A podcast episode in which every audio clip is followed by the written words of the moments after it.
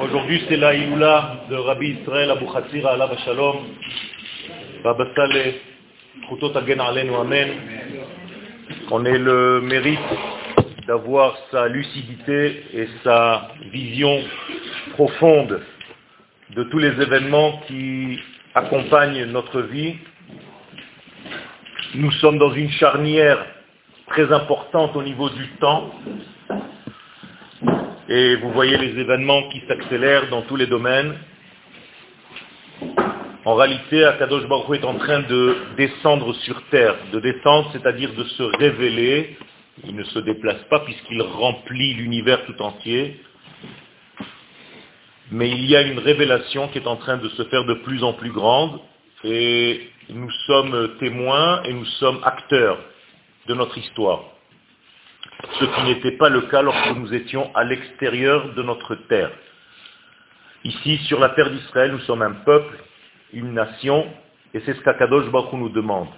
Il nous ne demande pas d'être religieux, il nous demande d'être une nation sur sa terre qui applique les lois du ciel, qui sont les lois de la Torah. Ce n'est pas pareil. Si Akadosh Baruch se, suffisait d'une religion, il aurait laissé Abraham Avinu là où il était, tranquillement, puisqu'il était déjà tzaddik, et qu'il faisait la Torah et les mitzvot bien avant la Torah. Mais ça ne suffit pas. Kadosh Baruch lui dit, Lech lecha, je veux que tu partes parce que je veux faire de toi le goy gadol, une grande nation. Et une grande nation, elle a un rôle c'est de dévoiler la lumière de Dieu sur terre, comme a dit hier le président américain, le peuple d'Israël, c'est la lumière des nations. C'est-à-dire que c'est une prophétie. Or, la Goïm, donc nous voyons que nous sommes, Baruch Hashem, dans un processus qui avance très vite. Et c'est pour ça aussi que le monde est en train de se... Il y a une panique totale dans tous les domaines. Même la nature est en train de se remettre en place parce qu'un nouvel ordre est en train de descendre sur Terre. Donc tout ce qu'on ne connaissait pas jusqu'à maintenant va être connu, et tout ce que nous connaissions, qu'on pensait connaître jusqu'à maintenant, va changer radicalement.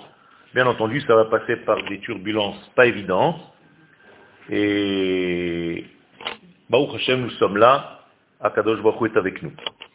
Le but de ce cours ce soir, c'est de faire le lien entre les sections de la Torah que nous sommes en train de lire, qui traitent de la sortie d'Égypte, et en même temps de savoir que nous sommes dans un mois qui est très spécial dans sa nature. Le mois de Shvat est un mois qui est relié naturellement à la terre. Vous savez qu'il y a cinq livres dans la Torah, Bereshit, Shmot, Vaikra, Bamidbar et Dvarim, et le cinquième livre de la Torah, Dvarim, qui traite de la Torah sur la terre d'Israël, a été écrit ce livre par Moshe Rabbeinu quand? Le mois de Shvat.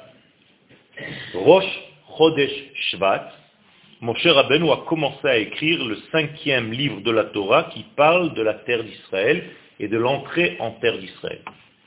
Alors, mon but c'est de vous raconter en réalité l'importance de cette terre et l'importance de la sortie d'Égypte et comment est-ce qu'on peut jongler avec ces deux notions. Pour cela, je vais commencer par une Gemara dans le traité de Ta'anit à la page 20. Il y a là-bas une histoire qui n'est pas facile de Rabbi El-Azhar, qui était le fils de Rabbi Shimon Bar Yochai, shalom. Et la Gemara raconte, Maase Rabbi El-Azar ben Rabbi Shimon mi Migdal Gedor mi Beit Rabbo. Rabbi El-Azar vient de la maison de l'étude, là où il a étudié. Il est sorti d'un cours. On suppose que ce cours est très élevé, puisque Rabbi El-Azar est un grand kabbaliste, comme son papa, Rabbi Shimon Bar Yochai, et la Gemara nous raconte quelque chose d'incroyable. Il chevauchait un âne. Et il se promenait au bord d'un fleuve.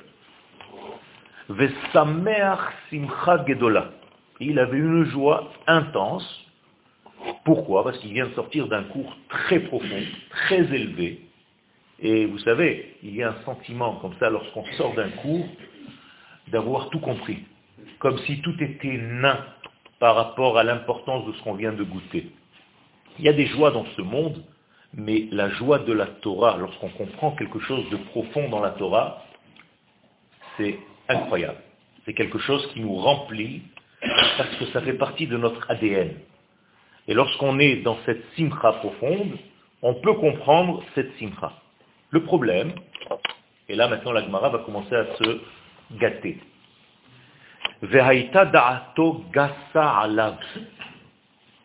Il était tellement imprégné du cours qu'il venait d'entendre, de vivre, littéralement, que son esprit commençait un petit peu à dédaigner les choses de ce monde. Hein, je sors d'un cours, je rencontre quelqu'un, le pauvre. C'est presque mon pauvre, ma pauvre, si tu sais d'où je viens, si tu sais le cours que je viens d'entendre, et je vois des gens simples comme ça dans la rue. Et voilà ce que l'Agmara nous raconte. Haïta da'ato lama, elle dit l'Agmara. Elle dit la raison pourquoi il est arrivé à ce niveau. Torah harbe. Parce qu'il a étudié beaucoup de Torah. C'est bizarre, hein? Normalement, quand tu étudies la Torah, tu devrais être magnifique, tu devrais être complet. Nizdamen lo Adam Echad. Et voilà l'histoire qui commence. Un homme passe à côté de lui, il est sur son âne, et la Gemara nous dit, C'était un homme qui était affreux, horrible. Physiquement, vraiment incroyable. Amarlo, maintenant cet homme, le pauvre, il voit Rabbi El-Hazar sur son âne et lui dit Shalom Alecha Rabbi, gentiment. Rabbi El-Hazar le regarde, il ne lui répond même pas. Velo herzirlo. Regardez, la Gemara, elle ose raconter une histoire pareille. Si on n'était pas dans le judaïsme, on aurait caché une histoire pareille. Amarlo, une fois qu'il continue à avancer un petit peu sur son âne, il lui dit, euh, oh, le mec, l'affreux, le vilain,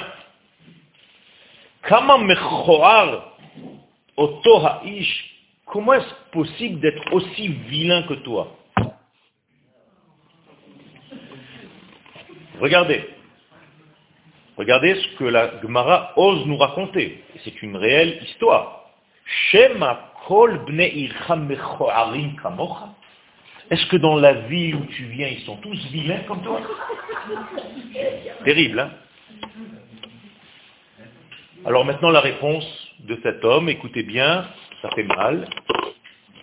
Amarlo Eini Odea. Il dit, tu sais, Vodarab, je ne sais pas s'ils sont tous aussi vilains que moi.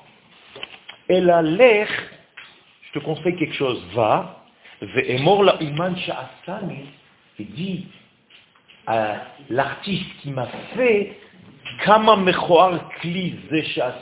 comment toi, tu es capable de sortir des éléments aussi vilains que ça? Waouh, waouh, waouh, waouh.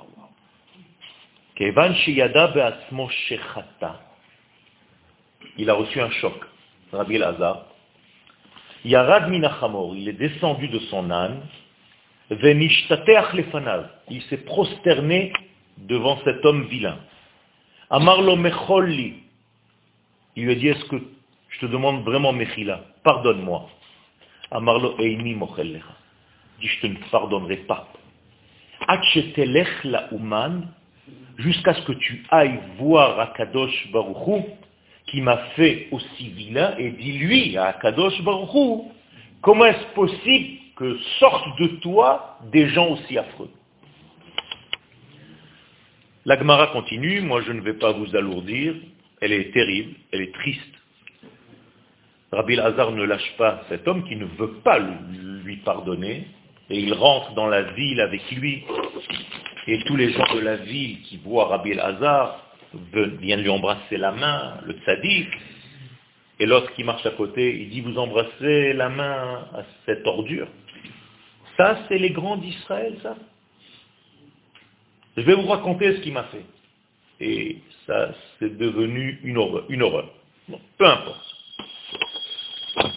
Quand j'ai lu cette Agadeta dans la Gemara, je me suis posé la question, pourquoi les Chachamim nous racontent des histoires pareilles? Si ce n'est que j'ai quelque chose à apprendre de ça, il y a quelque chose de très profond là-dedans. Eh bien, la réponse, elle me paraît très très simple.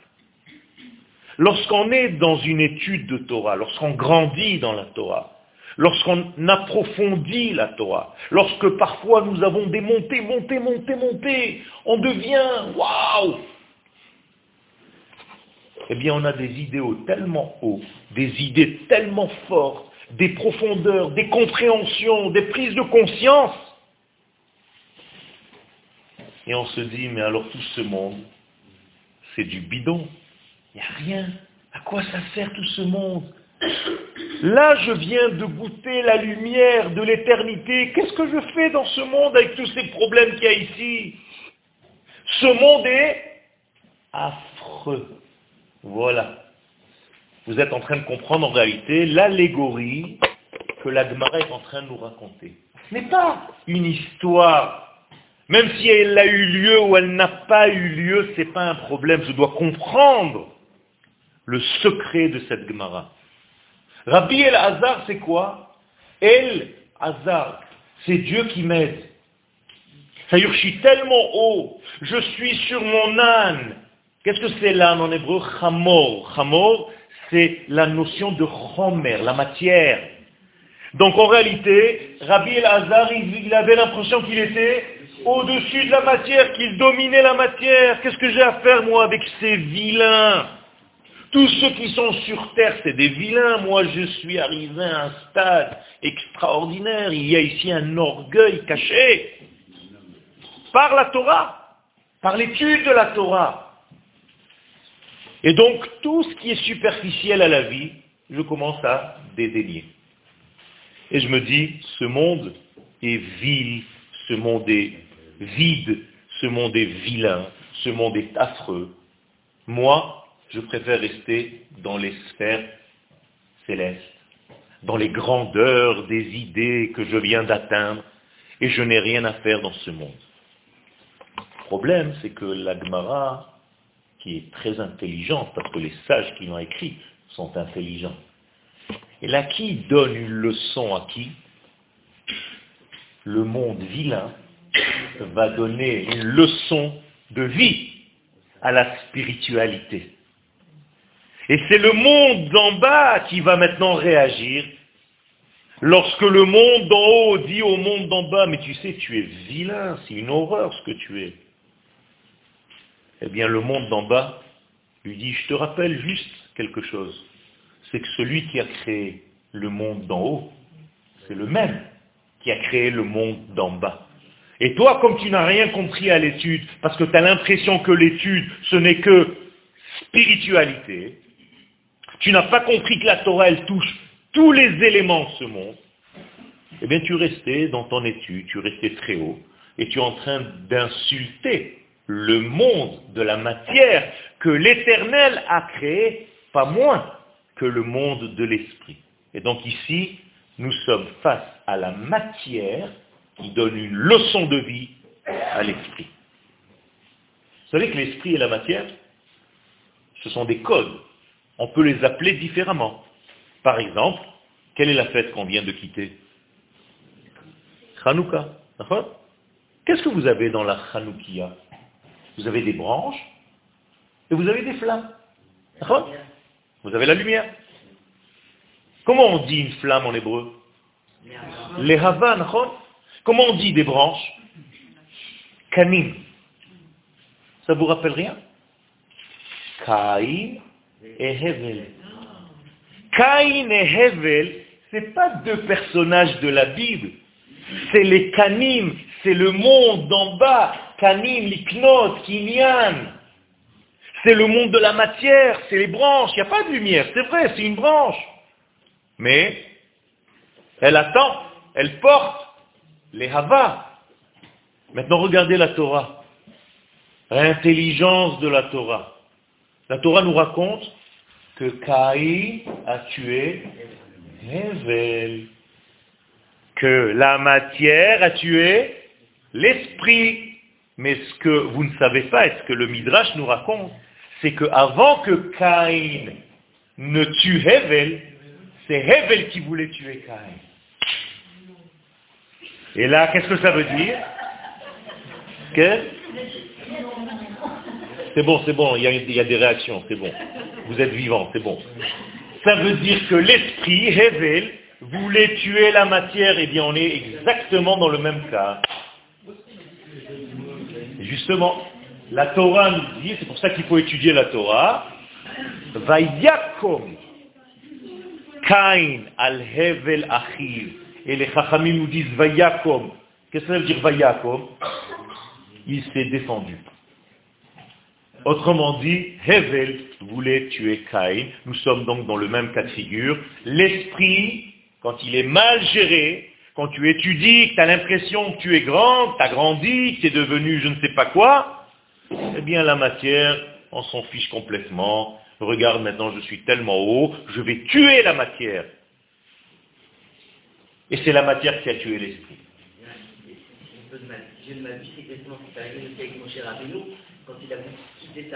Exactement la même chose. Mon cher Rabbeinu a quitté sa femme. Pourquoi? Pour s'occuper de l'éternel. Je vais quitter ma femme, je vais quitter mes enfants, je ne vais plus m'occuper des choses de ce monde. Je vais donner des cours, je vais être quelqu'un de grand, va m'embrasser la main. Quel danger Danger. Ne quittez jamais ni l'un ni l'autre. Et c'est pour ça que Hanouka, c'est une guérison, parce que qu'est-ce qu'elle fait, cette fête? Eh bien, elle unit les deux. Il y a une Lehava qui est portée par un canet. Donc Caïn et Hevel ont fait la paix. Et ce que Marianne vient de rappeler, eh bien, ça se répercute sur toute la Torah. Les frères ont voulu tuer Yosef. C'est pareil. Qu'est-ce que c'est que Yosef? Eh bien, c'est tout le monde de la matière. Mais à l'intérieur, il y a un sadique. Mais quand tu le vois, tu vois quoi? Un Égyptien. Donc tu as tendance à te moquer de lui. Tu te dis, mais toi, mais regarde à quoi tu ressembles. Tu n'as même pas de kippa sur la tête. Et alors? Quand je suis arrivé en France, j'avais 15 ans. Je suis né en Israël. Je suis arrivé dans une école juive à Nice. Je suis rentré sans kippa à l'école juive. Et j'ai entendu deux petits enfants qui avaient à peu près mon âge. Je comprenais un tout petit peu le français, je ne parlais pas encore. Un qui disait à l'autre, regarde, c'est un goy.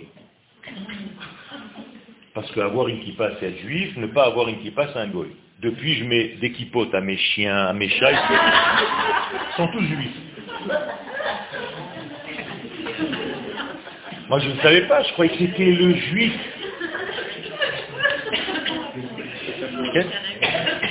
Alors qu'est-ce que j'ai fait Comme j'étais israélien avec un petit peu de chutzpah, je ne me suis pas laissé faire et j'ai dit à ces deux enfants, avec le français un petit peu pas très clair, je pensais que c'était les juifs qui mettaient la kippa. Je ne savais pas que la kippa faisait le juif. J'avais 15 ans. Et donc, ce que je veux vous dire par là, c'est qu'il y a ici un problème très très grave. Pourquoi je vous rappelle tout ça maintenant Mais tout simplement pour vous rappeler que nous sommes dans le mois de Shvat. Et quelle est la qualité du mois de Shvat? La terre. La terre. L'importance de la matière. Est-ce que dans la matière se cache une énergie au moins aussi grande que l'esprit? La réponse est oui. Et c'est ça le secret de la terre d'Israël que les gens ne comprennent pas. Les gens qui sont là, ont l'impression qu'ils ont fait juste un déplacement géographique. Ils ont quitté une ville, ils sont venus ici, en Eretz Israël, n'ont pas compris qu'en réalité, ils sont rentrés dans un domaine où la matière, elle est pleine d'essence, pleine de spirituel, plein d'esprit, plein de vie, pas moins que la Neshama. À tel point que la Gemara nous dit qu'en Eretz Israël, le ciel et la terre nashke. Ils s'embrassent. Ça veut dire qu'il y a ici un chibour, un ziboug, une union entre l'esprit et la matière. Et ça, c'est la beauté de cette terre. Et ça, c'est la beauté de la fête que nous allons marquer dimanche prochain. Celui qui vient, dans une semaine, tout Shvat, le 15 du mois de Shvat, qui n'a jamais été fêté comme on le fête aujourd'hui, celui qui a mis en place cette fête comme on la vit aujourd'hui, c'est le Hari Akadosh. Il y a 450 ans, à Tzfat, il y avait un kabbaliste, un des plus grands que le monde d'Israël ait connu, le Hari Akadosh, Rabbi Yitzhak Luria Ashkenazi, Allah Shalom, et lui a mis en place l'importance, parce qu'il a voulu nous faire passer un message dans les générations à venir de l'importance de la terre d'Israël et des fruits de cette terre, à tel point que le Rabbi David Abraham Azoulay, le Chida, dit que la manne qui tombait du ciel dans le désert, eh bien, la même qualité spirituelle de la manne, vous savez quelle bénédiction on faisait sur la manne? Pas mina eh bien, la manne qui descendait du ciel, nous dit le Harizal, cette même bénédiction se trouve dans une petite tomate que tu fais pousser en Eretz Israël. Quand vous mangez un fruit, un légume de la terre d'Israël, vous avez la même intensité que la manne qui descendait du ciel dans le désert. Incroyable. Tout ceci pour vous dire et vous voyez comment les sages, par une histoire que vous n'allez pas oublier, parce que le cours, vous allez peut-être oublier. Mais l'histoire que je vous ai racontée au départ, c'est fini, c'est marqué. Parce que peu importe l'âge qu'on a, on aime tous des histoires. En plus de ça, vous êtes en train d'aller dormir là, bientôt. Donc c'est l'histoire du petit papy avec les bretelles qui est venu vous raconter une histoire avant d'aller dormir. Donc vous allez rester gravé avec cette histoire. Je vous garantis que vous n'allez pas l'oublier, cette histoire. Parce qu'il y a ici maintenant un dialogue qui s'est mis en place entre l'aneshama et l'esprit. L'aneshama, vous avez compris, Rabbi El le corps, c'est affreux, misken. Par rapport à l'aneshama, l'aneshama peut se moquer du corps en lui disant, mais, mais es horrible, regarde-moi, je viens du ciel, je suis plein d'énergie. Toi, qu'est-ce que tu fais? Tu, es vieille, tu es vieux, tu es en train d'avoir des rides partout, tu ressembles à rien.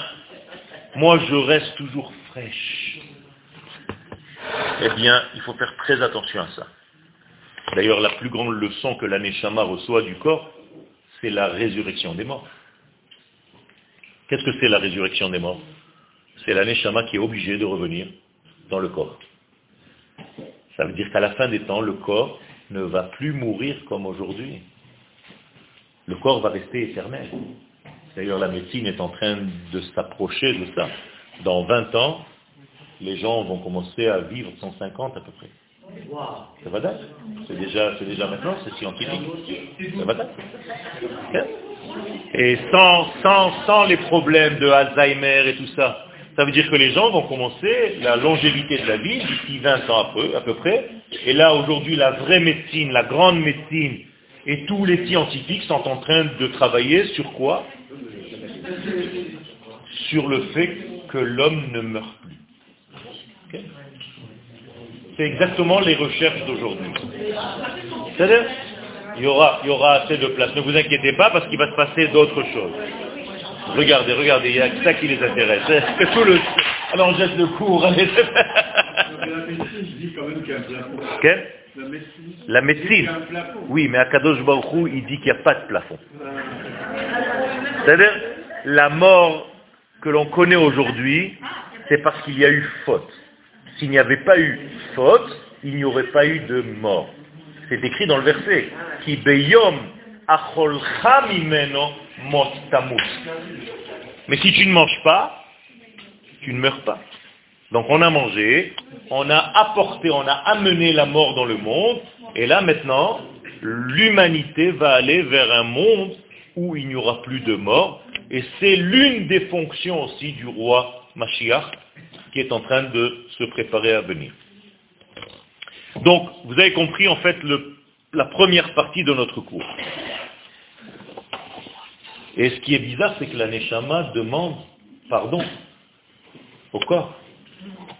Que Rabbi Elazar descend, se prosterne, c'est-à-dire il se met à la portée du corps. Et tant que la Neshama ne se met pas à la portée plus basse encore que le corps, en disant j'ai pas compris, je n'avais pas compris l'essentiel de mon cours. Donc cet affreux-là, en réalité, il a donné à Rabbi Lazar un cours beaucoup plus grand que ce que Rabbi Lazar avait étudié avant de venir. Donc il a eu deux leçons ce jour-là.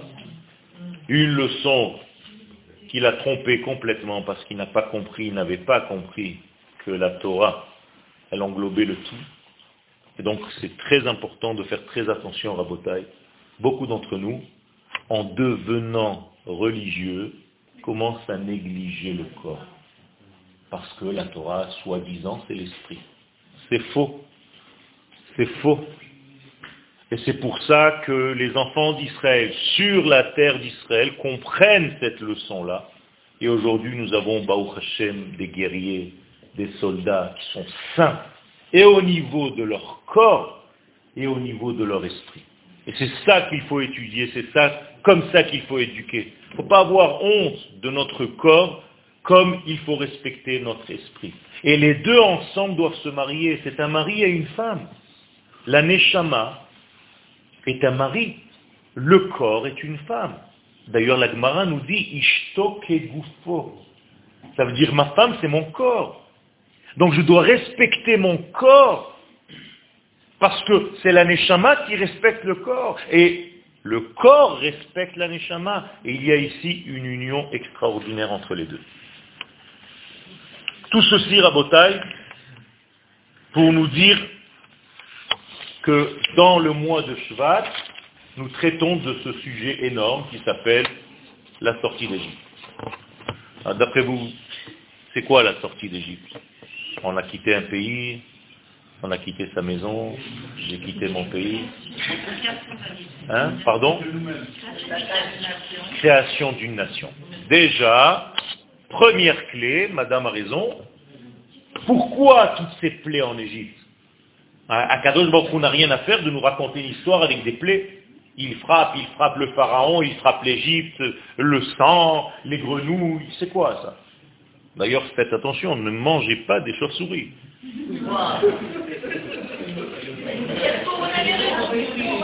C'est ça le corona. C'est de ça qu'est venu le virus. Des gens qui mangent des chauves-souris, des chiens.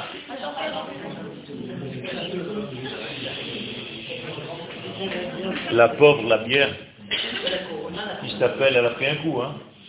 À mon avis, tu devrais leur téléphoner pour porter plainte. Il faut remonter le truc. 50-50. Hein Ça veut dire que nous sommes... Rabotaille.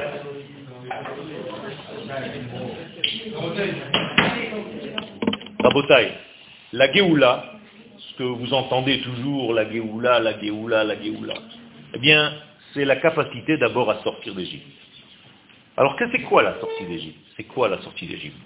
Madame a dit, c'est d'abord retrouver ce qui est caché à l'intérieur de toi. Et qu'est-ce qui est caché à l'intérieur de nous? Un peuple. À l'extérieur de nous, il y a un homme, une femme, un individu. Mais à l'intérieur de nous, il y a une nation. D'ailleurs, quand est-ce que Abraham découvre cette nation? Qu'est-ce qu'il lui dit à Kadosh Baruch Lech Lecha, que ça veut dire Lech Va vers toi, rentre, rentre, rentre. Rentre à l'intérieur de toi, qu'est-ce que tu trouveras là-bas? C'est très bizarre parce que la paracha de ce Shabbat qu'on va lire après-demain, elle s'appelle comment? Beau. Qu'est-ce que ça veut dire beau Viens. Mais viens où? Beau el paro. Beau el paro. Donc Dieu dit à Moïse, ne va pas chez Paro, viens chez Paro. Ça veut dire que Dieu il est où? Chez Paro. Dieu il est chez Paro puisqu'il dit à Moshe, viens. Qu'est-ce que ça veut dire tout ce que je suis en train de vous raconter? Eh bien tout simplement, Paro, c'est quoi Paro? C'est le roi d'Égypte? Paro, ça vient du mot Hafra'a. C'est-à-dire les dérangement. tout ce qui te dérange dans ta vie s'appelle Paro. Mafria. Paro, c'est l'élève de mafria. Vous avez des choses qui vous dérangent dans la vie? Ouais, ouais, ouais. D'accord? Eh bien, on est tous remplis de paro. Mais, Baruch Hashem, Akadosh Baruch nous a donné l'antithèse. C'est-à-dire le médicament. Comment il s'appelle? Moshe. Vous avez deux personnages ici. D'accord? Donc si je trouve Moshe, j'arrive à sortir de tous les embêtements que j'ai dans la vie. Or, si maintenant je vous redis ce que je viens de vous dire, Bo el Paro, viens chez Paro. Donc, Kadosh maintenant avec mon explication, ça veut dire rentre dans, dans tes problèmes, rentre dans tes soucis. Quelle est notre tendance naturelle quand on a un souci De se sortir, de partir, de nous sauver. Alors que là, la Torah te dit, attention, si tu ne fais pas un travail de comprendre et d'approfondir ton problème, pourquoi à chaque fois ça revient Parce que tu n'as jamais géré vraiment le problème. Tout ce qui t'intéresse, c'est qu'à chaque fois que tu retrouves ce problème par haut, qu'est-ce que tu fais Tu te sors. Et donc tu es tout le temps stressé. Comment on dit être euh, tendu en hébreu La route, la route, la route C'est dehors. C'est la même chose. La route, c'est être à l'extérieur, la route.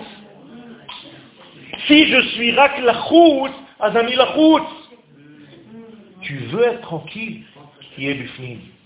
Bo el paro. Quand vous avez mal à la tête, qu'est-ce que vous faites? Un cachet, directement. Pourquoi? Pour se sortir du problème.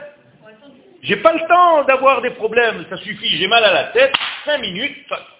Est-ce que vous avez fait un jour un travail de comprendre pourquoi je sens ma tête? Vous savez que normalement, vous ne sentez pas votre tête. Tant que vous n'avez pas mal, vous ne savez même pas qu'elle existe. Vous vivez tranquille. D'ailleurs, dans la Torah, comment on dit avoir mal à la tête? Non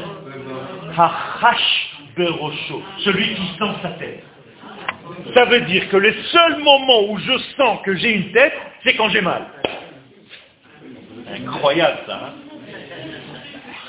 ça veut dire quoi? Que tu as mal à la tête parce que on veut que tu la sentes. Et qu'est-ce que je dois faire? Eh bien, je dois rentrer beau. Et le pharaon rentre chez le pharaon, rentre dans tes problèmes, essaye de les analyser. Va voir un ami, va voir quelqu'un, va voir une amie, va voir quelqu'un qui va t'aider à analyser ton problème. Pourquoi à chaque fois c'est comme un rituel qui recommence Pourquoi? Mais tout simplement, nous dit le Hari Akadosh, que j'ai cité tout à l'heure, parce que l'Égypte est une tête. Voilà. Et Eret Israël, ce sont les jambes. Incroyable. Incroyable, comme ça nous dit le Hari Akadosh. Et quelle est la différence entre la tête et les jambes? Il y a un élément qui coince. Ça s'appelle le savar. Donc le mot savar, c'est le mot tsar, qui est dans le mot Mitzraïm. Donc Mitzraïm, c'est l'étroitesse. Écoutez maintenant jusqu'au bout, regardez bien. Quelle est la partie maintenant où tout ceci se coince? Tout ce que j'avais dans la tête, ce sont mes idées. Normalement, elles doivent descendre où? On l'a dit tout à l'heure, au corps. Si la tête néglige le corps comme l'autre qui disait au corps, toi tu es vilain, moi j'ai des esprits, j'ai des idées, mais toi tu es nul, mais qui va coincer tout ça? Le tabac. Mais qui est le roi du tabac? Paro. Paro, rappelez-vous. Où se trouve en réalité la clé de toute la tête qui est censée faire passer toutes les idées vers le bas? Il y a Femerod, ici. Les hommes, qu'est-ce que vous mettez ici tous les matins? Le nœud des tfilines, le dalet, le etzemalouz. Maintenant, regardez comment c'est important. En hébreu, comment ça s'appelle cette partie? Oref, les mêmes lettres que paro. Paro, c'est le oref, c'est la nuque, rabotaille. Attention, attachez vos ceintures, c'est pas fini. Il y a combien de serviteurs chez Pharaon? Trois. Sarah Mashkim, Sarah Ophim, Sarah Tabachim. La trachée, l'osophage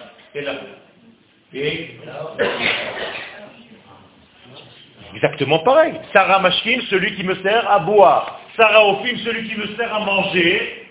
Et la honte qui fait passer le sang, Sarah Tabachim qui me fait tout descendre. Incroyable. Donc la Torah est un code. Paro, c'est le roi, il se trouve dans la nuque. Il coince ici, il y a une clé, pour ne pas faire passer par les trois serviteurs qui sont là, tout ce que j'ai dans la tête au niveau de mon corps. Donc dès qu'il y a une idée qui va naître dans la tête, dans la tête, qu'est-ce qu'il va faire Paro Il va la noyer. À chaque fois qu'un enfant va naître, qu'est-ce qu'il fait? Il le relance dans l'eau. Il le remet dans la tête. Vous avez compris? Donc, sortie d'Égypte, c'est quoi? Vous n'avez pas compris? Quand vous avez des idées et que vous n'arrivez pas à vivre vos idées, parce que vous n'arrivez pas au niveau des gens, eh bien, vous êtes coincé en Égypte. Donc, qu'est-ce que c'est que la tête Regardez la forme qu'elle a. C'est un ballon. Il n'y a pas pire que de tourner en rond. Mettez une fourmi sur un ballon, elle devient folle la pauvre. À toute sa vie, elle va tourner jusqu'à ce qu'elle meure. Donc en réalité, l'Égypte c'est quoi? C'est un ballon, mais qui n'a pas de direction. C'est un cercle qui n'a pas de sens. Et donc, sortir d'Égypte, c'est donner un sens à sa vie. Et où il est ce sens-là? C'est la rectiligne c'est Eretz Israël, c'est les jambes. C'est arriver à donner à la tête quelque chose qui va activer cette tête, qui va le mettre en marche. Ça nous rappelle l'histoire de tout à l'heure. L'esprit qui dit, moi j'ai pas besoin de tout ce qui est en bas. L'essentiel c'est que je viens de sortir d'un cours, c'est très important la Torah pour moi. Donc c'est l'esprit, l'esprit, l'esprit à tel point que si je demande aux gens, est-ce qu'Akadosh Baruch est spirituel, ils me disent oui. Mais c'est n'importe quoi. Kadosh Baruch n'est pas spirituel. Kadosh Baruch c'est l'infini, béni soit-il. Tu veux le coincer dans la spiritualité? Il y a tout, c'est tout. Kadosh Baruch c'est la vie. Ça englobe le corps, l'esprit, la neshama, tout. Allez-y, allez-y madame, allez-y. Ne vous inquiétez pas, il n'y a pas de souci. Juste dites-lui que j'arrive aussi.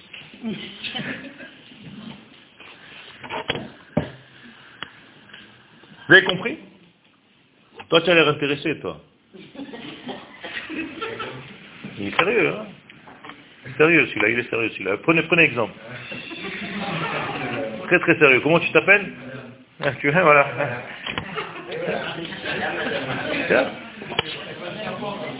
C'est à cause. Attention, hein. En tout cas, on est sûr que Adam et Ève n'étaient pas des Chinois. Parce qu'ils auraient mangé le serpent.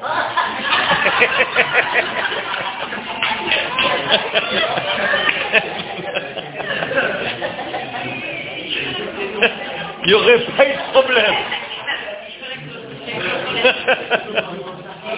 Hein c'est une plaisanterie. D'ailleurs, comme la Torah se lit sans point, Au lieu de lire Moshe Kibel Torah Sinai, on peut dire Moshe Kibel Torah Misini.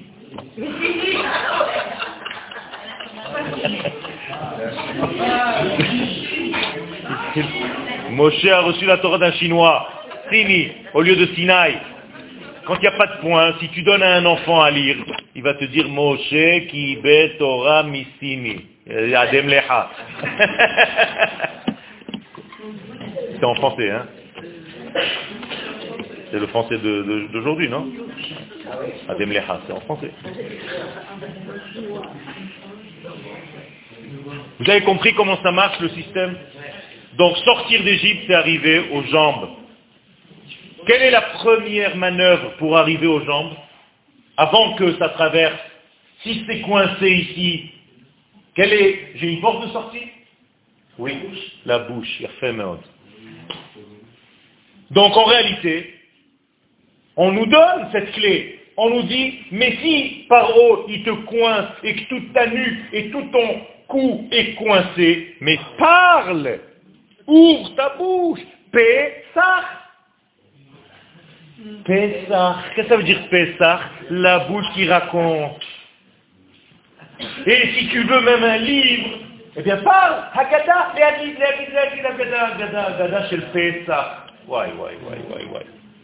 Donc en réalité, Akadosh Baruch nous a donné déjà la solution.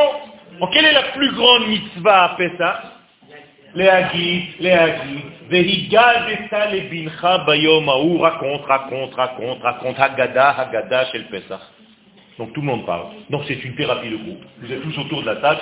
Toutes les guerres mondiales de la famille, ça se règle à Pessah.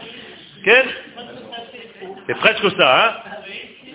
À commencer par Ah, c'est pas le même texte. Ma dada n'est pas le même toi. Moi, chez ma mère, on faisait comme ça et le plateau il passait ici et pas par là. Alors je vous rassure, tout est bon.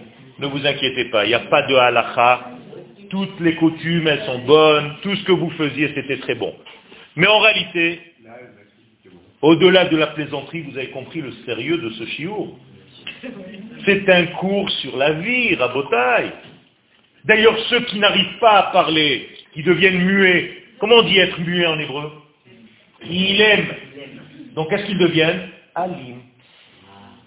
C'est la même chose. De la violence, alimut, et le mutisme, il moute. C'est les mêmes lettres. Ceux qui n'arrivent pas à exprimer par la bouche passent par les mains. Toujours.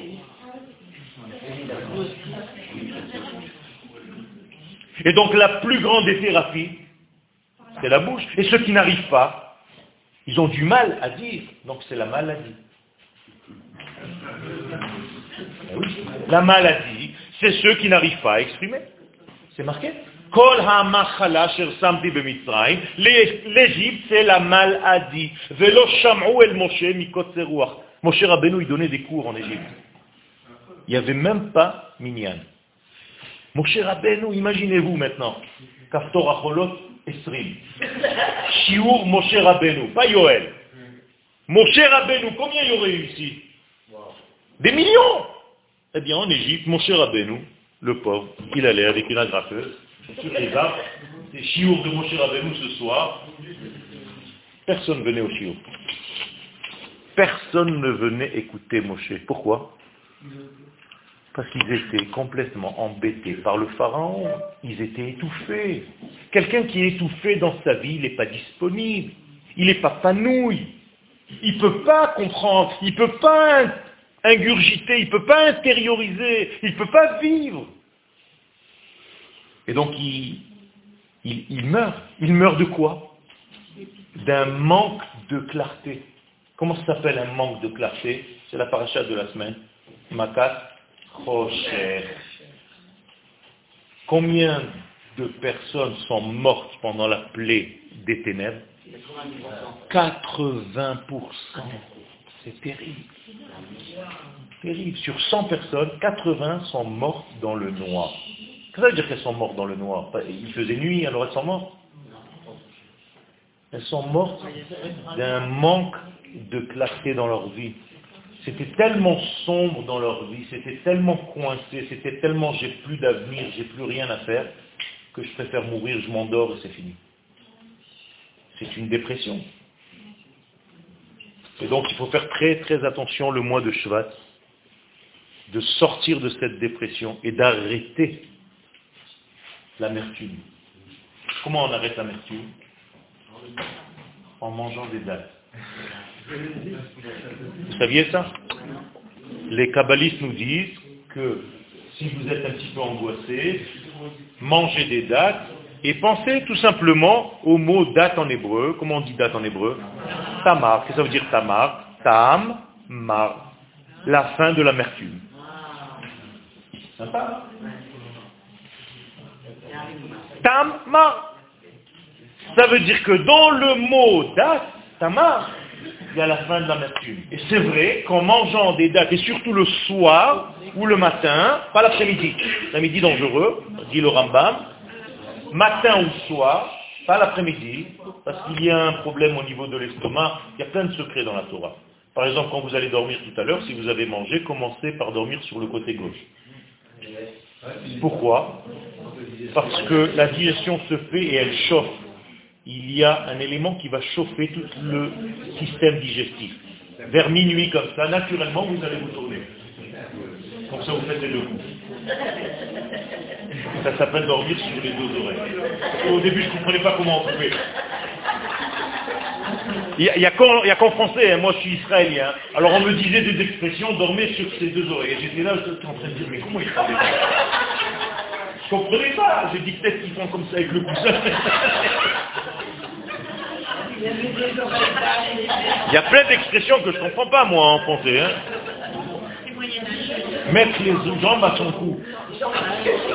Pas mal, c'est la sortie des juifs, en fait. Tu, tu, fais le lien entre les jambes et le cou. Pas mal, ça. Hein? Partir sur des chapeaux de roue. C'est beau, ça. Non, ça, c'est encore compréhensible. Ben oui, avoir les yeux plus grands que le ventre, ça veut dire que tu veux des choses que ton ventre ne peut pas digérer. Mais le reste, il y a des choses que j'arrive pas à comprendre. Ou alors les chansons, les chansons, c'est terrible, les chansons. c'est une horreur, hein. C'est cruel. Les, les, les, enfants, à l'époque, ils sont traumatisés.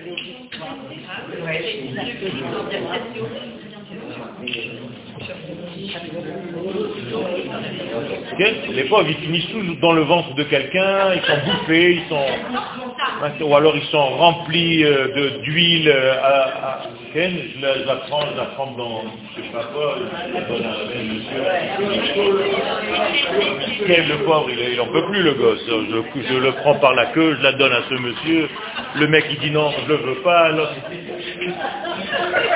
Imaginez-vous un enfant intelligent, il s'est dit, mais qu'est-ce que c'est que ce bin Mais qu'est-ce que c'est que ce bon, Vous rigolez trop, hein, je vais me faire augmenter. Hein. C'est une bonne thérapie, hein c'est de ma faute. Donc, moralité, il faut pénétrer dans le problème pour pouvoir sortir de ce problème, la quintessence et la lumière. Quand est-ce que les enfants d'Israël ont profité d'Égypte Pendant la plaie des ténèbres. Ils sont rentrés au fin fond du noir et ils ont pris là-bas quoi C'est-à-dire toutes les étincelles divines. Ce que je veux vous dire par là, c'est que quand vous n'êtes pas bien, quand vous avez une angoisse, au lieu de vite vous sauver dehors, parce que vous allez être juste tendu, la route, rentrez dedans. Bo el paro.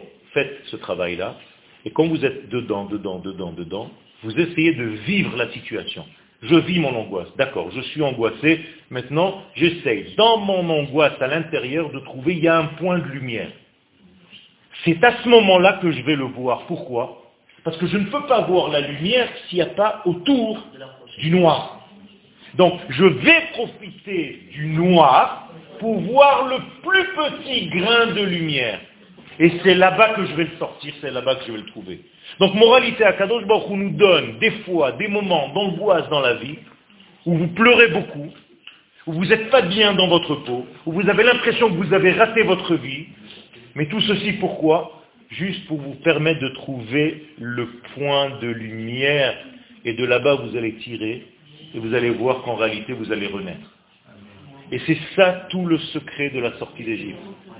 C'est une guérison. Et le mois de Shvat, vous savez que c'est les initiales, Shiyu Besorot Tovot. Shiyu Besorot Tovot, Shvat.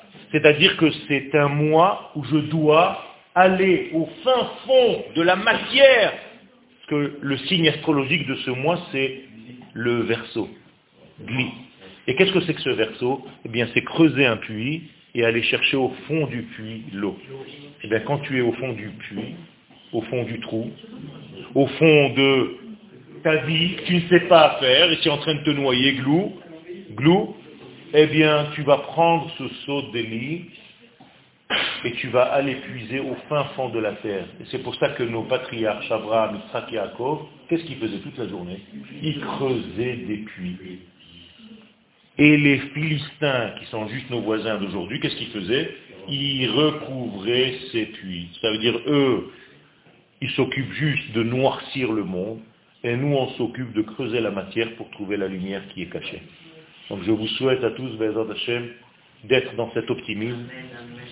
Et même si nous passons une période qui n'est pas facile au niveau global, au niveau de la planète même, au niveau cosmique, et bien entendu au niveau individuel, c'est normal, ça agit sur tout. N'ayez pas peur, un petit peu de patience, rentrez à l'intérieur, essayez de comprendre les tenants et les aboutissants, où est-ce que je suis pas très bien dans ma vie, qu'est-ce que je dois équilibrer, et profitez de ces moments-là pour trouver les étincelles de lumière. Elle aussi, elle écoute beaucoup. ça va vous servir dans votre vie, dans notre vie, et vous allez voir que nous allons nous voir bientôt dans des situations de simcha intense, avec une prise de conscience et une connaissance de la lumière qui était déjà là, mais qu'on avait du mal, parce que quand on est paniqué, on ne fait rien de cohérent. Vous avez déjà vu quelqu'un de paniquer? Il, prend des clés, il le repose, il va, il ouvre le frigo, il le referme. Il dit, qu'est-ce que tu fais? Rien, des gestes. Donc, calmez-vous, concentrez-vous un conseil, allez, même si vous n'avez plus de sang, allez au mikvé, les femmes, une fois encore dans votre vie, même sans bracha. Allez une fois au mikvé, c'est très important parce que vous allez concentrer et retrouver une identité. Et les hommes, bien entendu aussi, allez au mikvé avant Shabbat, vous allez voir, ça concentre complètement la personne, ça la remet. Mikvé, ça vient du mot tikva, c'est l'espérance c'est l'espoir. בעזרת השם שנוסו את הטוס, עם ברכה, עם הצלחה, את הזכות צדיק, רבי ישראל אבו חציר, עליו השלום, יגן בעדנו וישמור על כולנו מכל רע, תן לנו ברכה והצלחה, פרנסה מעולה מן השמיים, שקט נפשי, איזון, רפואה, בריאות, ובעזרת השם הרמוניה בכל אשר נעשה, נצליח ונצליח.